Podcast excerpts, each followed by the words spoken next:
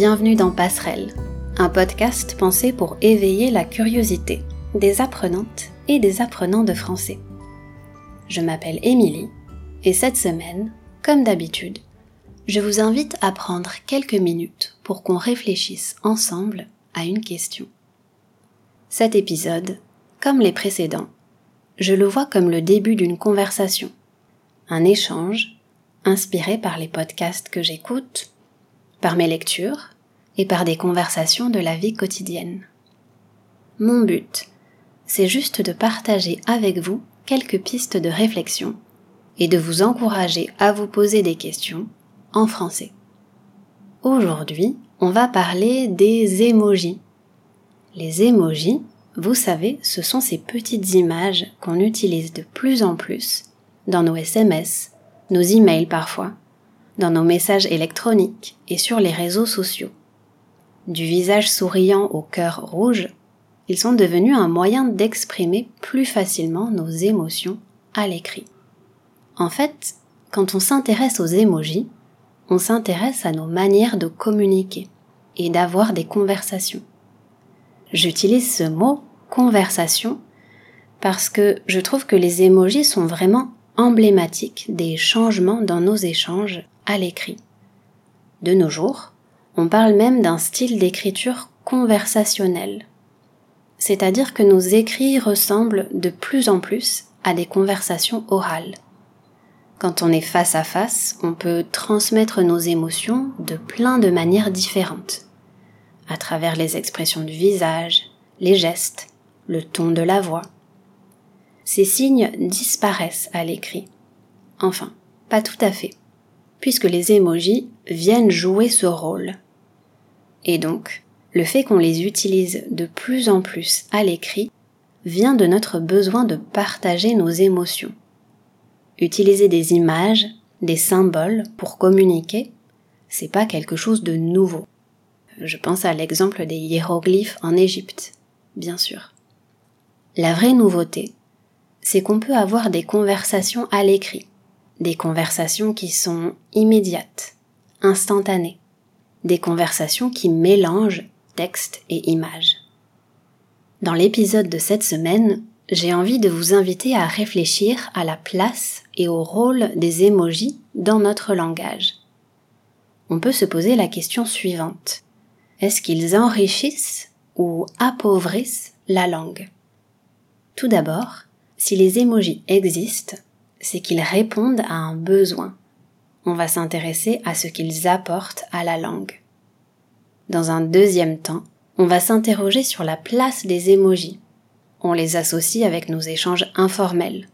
On va se demander s'ils ont également leur place dans le monde du travail. Et pour finir, on dit parfois qu'avec les émojis, on a trouvé un langage universel. Mais on va voir que les choses ne sont pas si simples que ça.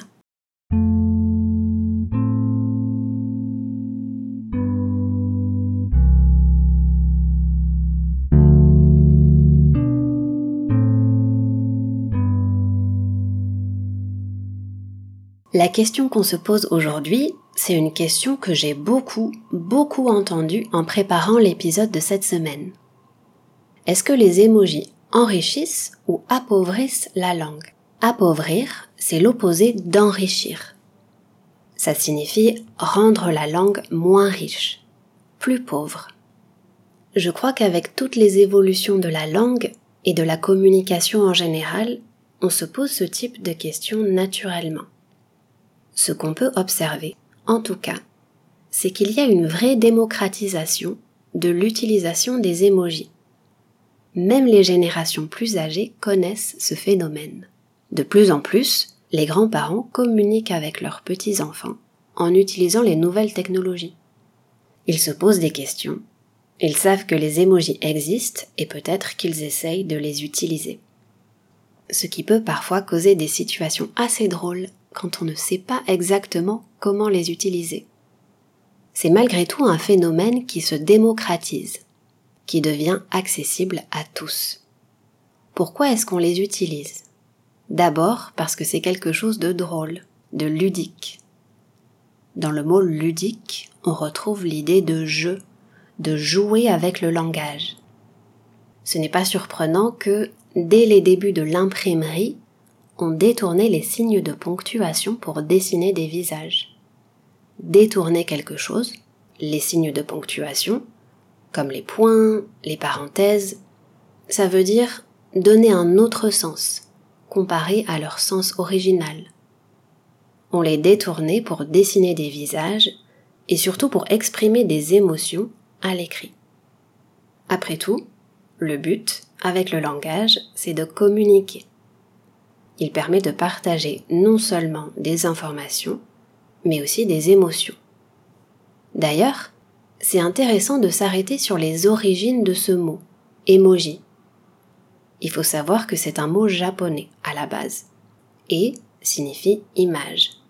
Moji signifie lettre. Pour moi, c'était une découverte d'apprendre ça parce que j'associe automatiquement les mots emoji et émotion dans mon esprit. Mais les similarités entre ces deux mots sont une pure coïncidence, en réalité.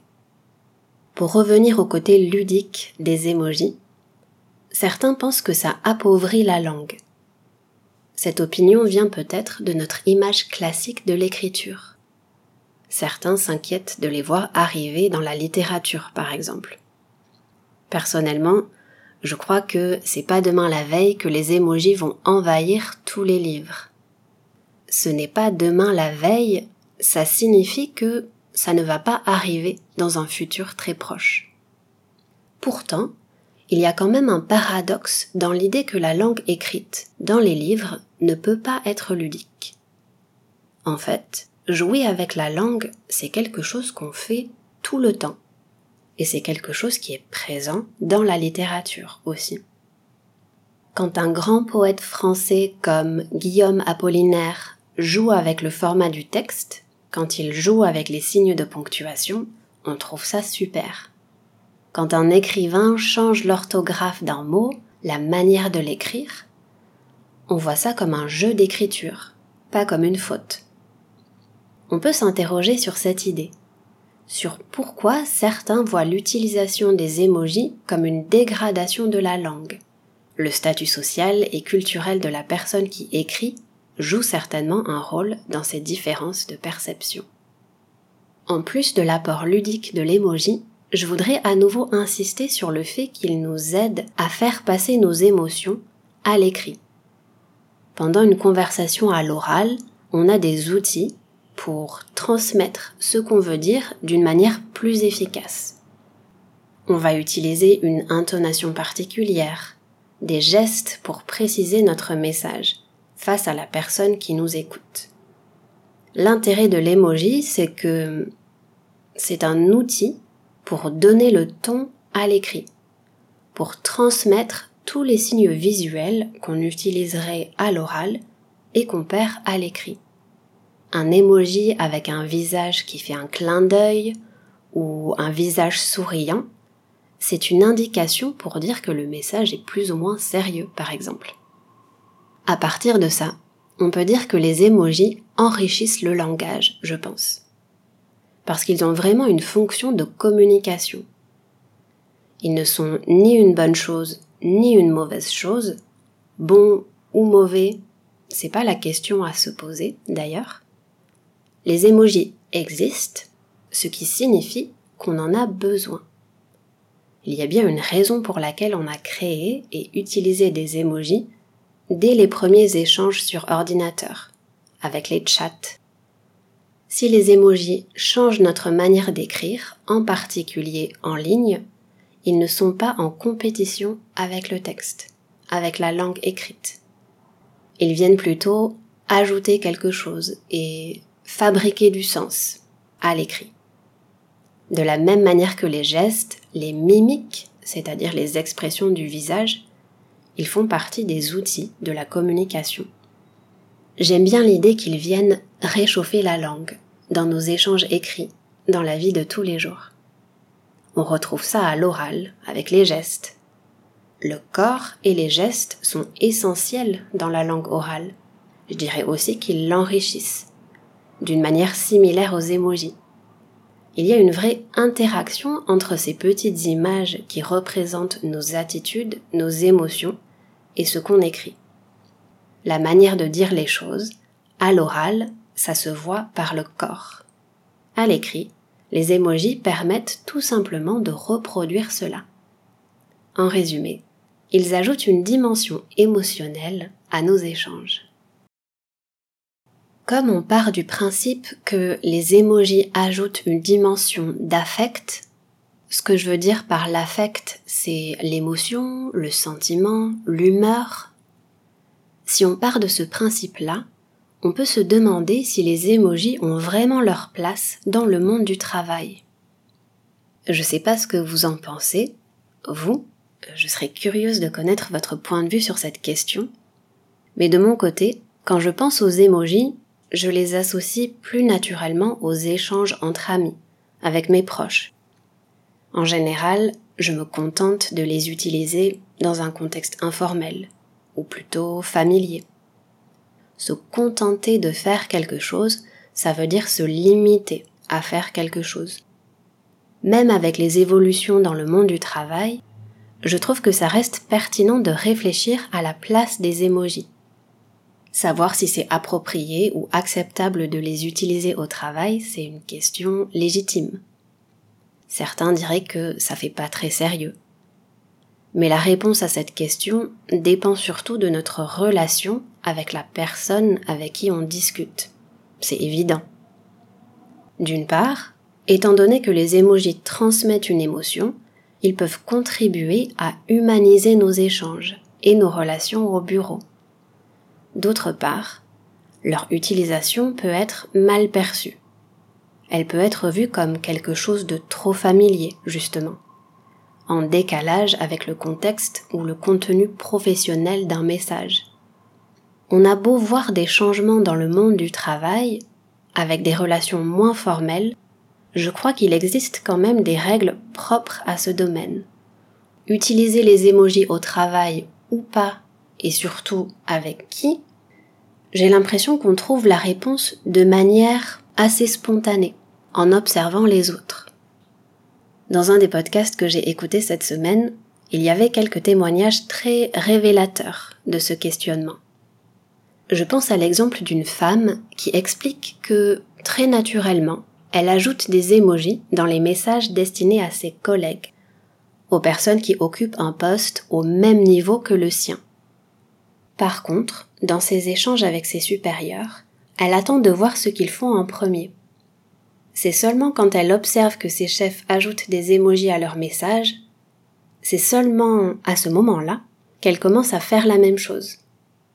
J'ai dit que c'était très révélateur parce que pour savoir si l'utilisation des émojis se généralise dans l'entreprise, il faut attendre l'accord des supérieurs ça me semble important de répéter que s'intéresser aux émojis et à la manière dont on les utilise, c'est s'intéresser au langage. Dans le monde du travail, quand tout le monde écrit de la même façon, les patrons et les employés, ça donne l'idée qu'il y a un langage commun. Ça, ça casse un peu les relations de pouvoir classiques au bureau. Alors, sans faire de généralité, ça reste quelque chose de quelque chose de symbolique. Parce que si je repense à mes expériences professionnelles passées, le patron qui est très sympa, qui communique comme un ami avec ses employés, c'est un peu artificiel parfois. Euh, mais là, je parle de mes expériences à moi, hein euh, j'insiste, encore une fois. En général, même si on se met toutes et tous à utiliser des émojis dans nos messages au travail, les règles qui sont liées à la hiérarchie existe toujours. Comme dans l'exemple de la femme dont je vous parlais, c'est un peu toujours la personne située au-dessus dans la hiérarchie qui va décider de ce qui est acceptable ou pas dans les échanges. Utiliser des émojis, ça ne change rien aux relations de hiérarchie, mais c'est vrai que ça peut adoucir les échanges à l'écrit entre collègues. Je voudrais prendre une minute pour élargir un peu notre réflexion et rappeler que le besoin d'échange et de connexion est central dans la nature humaine. En particulier dans la période actuelle, les échanges écrits se développent de plus en plus. Et les émojis, parce qu'ils sont un véhicule pour nos émotions, ils nous aident à créer et à garder du lien à travers nos conversations à l'écrit. Je disais un peu plus tôt que les émojis peuvent adoucir nos échanges. Dans le verbe adoucir, vous entendez l'adjectif doux. Ce que je voulais dire, c'est que les émojis peuvent aider à faire passer un message d'une manière plus douce. Dans cette deuxième partie, on a beaucoup parlé des règles au travail. Mais peu importe le contexte dans lequel on se trouve, la situation dans laquelle on cherche à communiquer, il y a des règles de langage qu'il faut suivre pour être bien compris. Dans le monde du travail, comme partout, l'emoji peut être un plus. Il peut enrichir le langage, à condition qu'on l'utilise avec cohérence. Son utilisation doit être cohérente en fonction de la personne à qui on s'adresse et du contenu du message.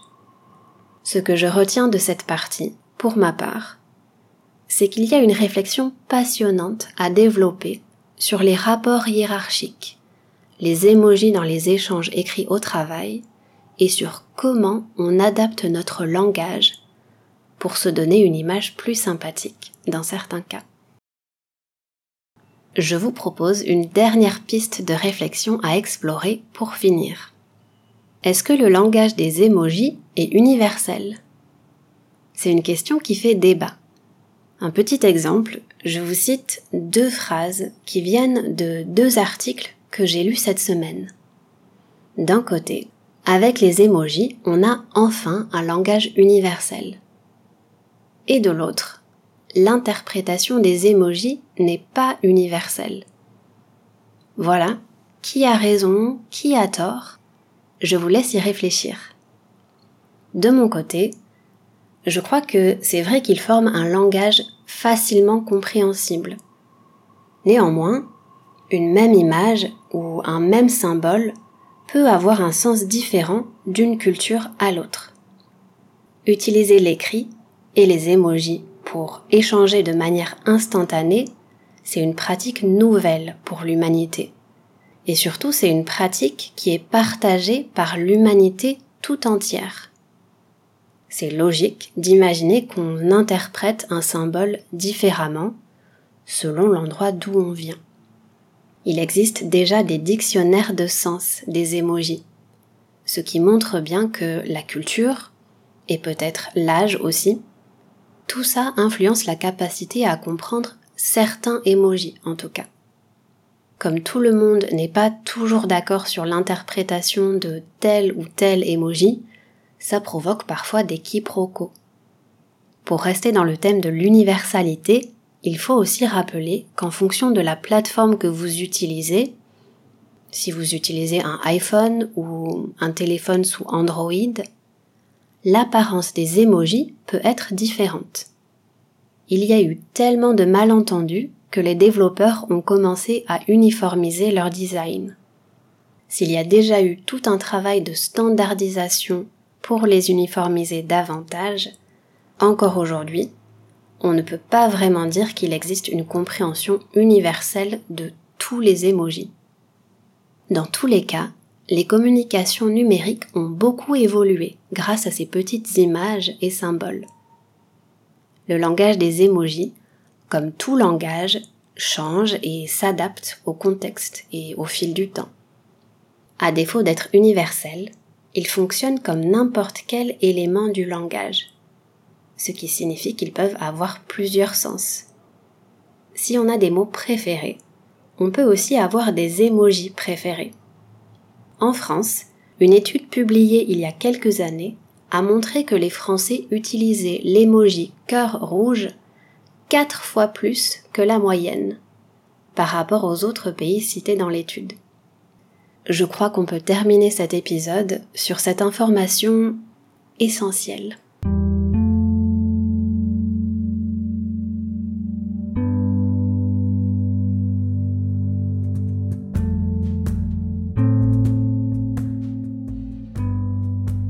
Voilà, c'est tout pour cette semaine. Comme d'habitude, j'espère que cet épisode vous aura intéressé et qu'il vous aura fait réfléchir un peu sur votre propre utilisation des emojis et sur la place qu'ils occupent dans notre langage et dans nos échanges à l'écrit, au travail, comme dans la vie en général.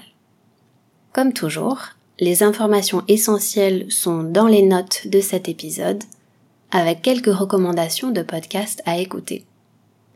Je vous invite à vous abonner à Passerelle sur votre application de podcast préférée si c'est pas encore fait.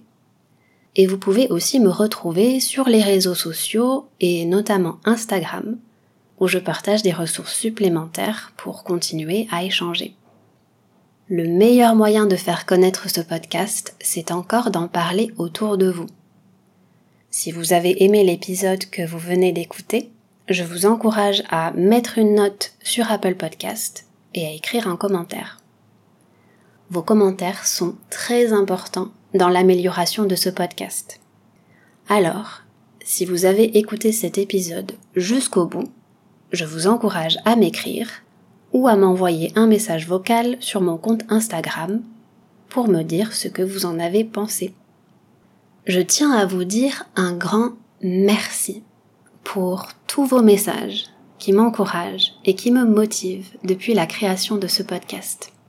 Et puis je vous remercie aussi d'avoir pris le temps de m'écouter aujourd'hui et je vous donne rendez-vous bientôt pour le prochain épisode.